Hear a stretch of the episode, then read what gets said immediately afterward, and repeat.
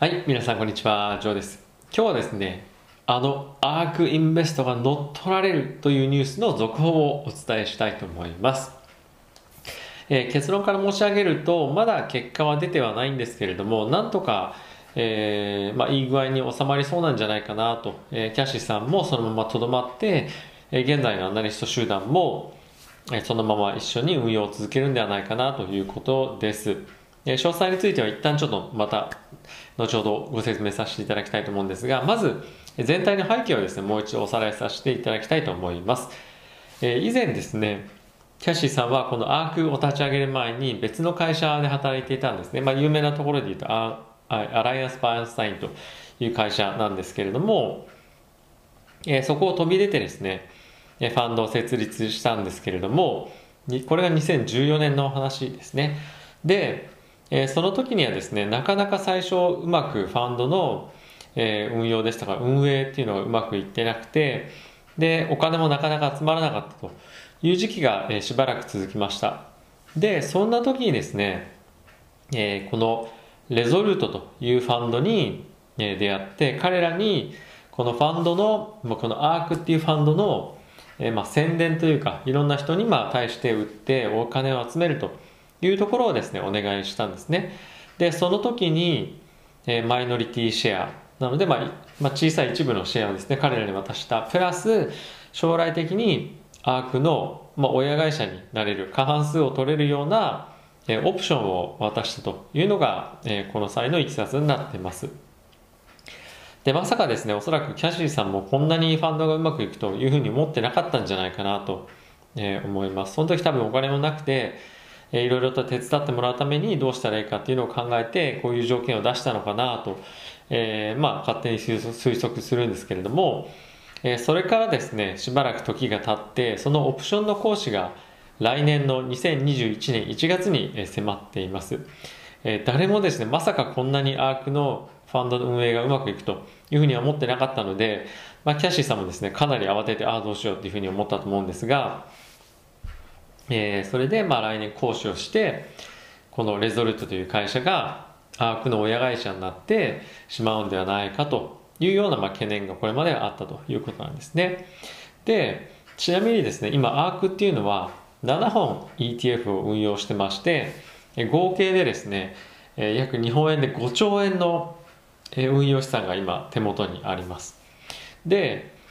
これからのですね、運用のまず費用、あ、費用じゃなくて利益、収益？はですね、約300億円ぐらい、300億円超えるぐらいにまあなっているというような、えー状況らしいです。まあ、なので、まあ、最低ですよね。最低これぐらいあるというような状況なんじゃないかなと思うんですが、まあ、これ以外にもですね、いろんなことを、えーおそらくやって、まあまあ、資金というか収入というのはいろいろあるんではないかなと思うんですが、まあ、彼らがですねなぜこれだけ成功したかっていうののうちにもちろんパフォーマンスっていうのもあるんですけれども彼らはですねツイッターを巧みに使ったりとかあとは、えっと、YouTube もそうですしいろんな方法でですね彼らがどういうふうに株式を分析しているのかあとはどんなモデルを使って分析しているのかっていうところまで外に開示してるんですよね。で、他のファンドっていうのは彼らのそのファンドの中の分析の結果ですとか、まあそういった細かい情報っていうのは外に出せないようになってるんですよね。なのでそこがものすごい大きな差別化になって、例えばツイッターとかでもすごい、すごいですよね、フォロワーとかが。なのでそういったのを見て、あ、この人たち本当にすごいんだっていうのもそうですし、あとは日々毎日の取引をマーケットが閉まった後に、まあ、E メールで送ってくれるような、まあ、サービスというかニュースレターのようなものをですね、やってるんですよね。なので、従来のファンドの運用とは大きく違って、まあ、破壊的な彼らがまあ得意としている投資の分野でもあるんですけど、まあ、分野というか、えー投資手法の呼び名でもあるんですが、彼ら自身の経営っていうのも、まあ、非常に破壊的な、えー他の業界からは、あの、業界他社からは考えられないようなことをやっているということを今やっています。で、ちょっと話を元に戻すと、このレゾルートと最終的に今どんな議論になっているかっていうのはですね、えっと、アークがこの運用費用から得た利益の20%をえこのレゾルトに、渡すというのが、今条件というふうに言われています。なので、例えば、100億円儲けたとした場合に、それの20億円をこのレゾルトに、まあ、毎年というかあの発生したら渡すというようなのが、まあ、条件ということらしいですね。なので、まあ、最終的にこれで合意するのかどうかっていうのは正直わからないので何とも言えないんですが、えー、レゾルートというファウンドもですねやはりキャッシーさんがいなくなって他のアナリスト25人いるんですけれども彼らがいなくなってしまったらもちろん同じようなリターンは出せなくなりますしアークという名前を持っていたとしてもやはり運用運用者が変わってしまうと全く別の会社とあの同じなので、まあ、そこは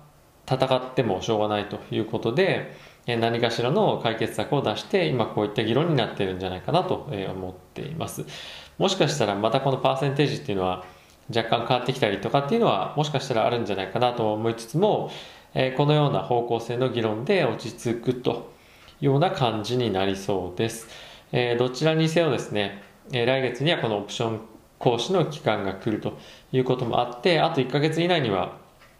最終的な合意案っていうのが出されるんではないかなと思っています。まあ、今のところ、えこのような方向性でいくんじゃないかなと思っているので、えもしもですね、アーク運用されている方、アーク運用という、アーク ETF 持っている方ですとか、あとは今後検討されている方っていうのも、まあ心配しなくてもいいのかなっていうのは、まあこれ勝手に僕の意見なんですけど、えー、思っています。はい。えー、来年もですね、非常にアーク自身も株式市場も楽しみな年になると思うので、えー、ぜひ注視して見ていきたいと思います。また最終的な続報がありましたら皆さんにお届けしたいと思います。ということで、えー、次回の動画でまたお会いしましょう。さよなら。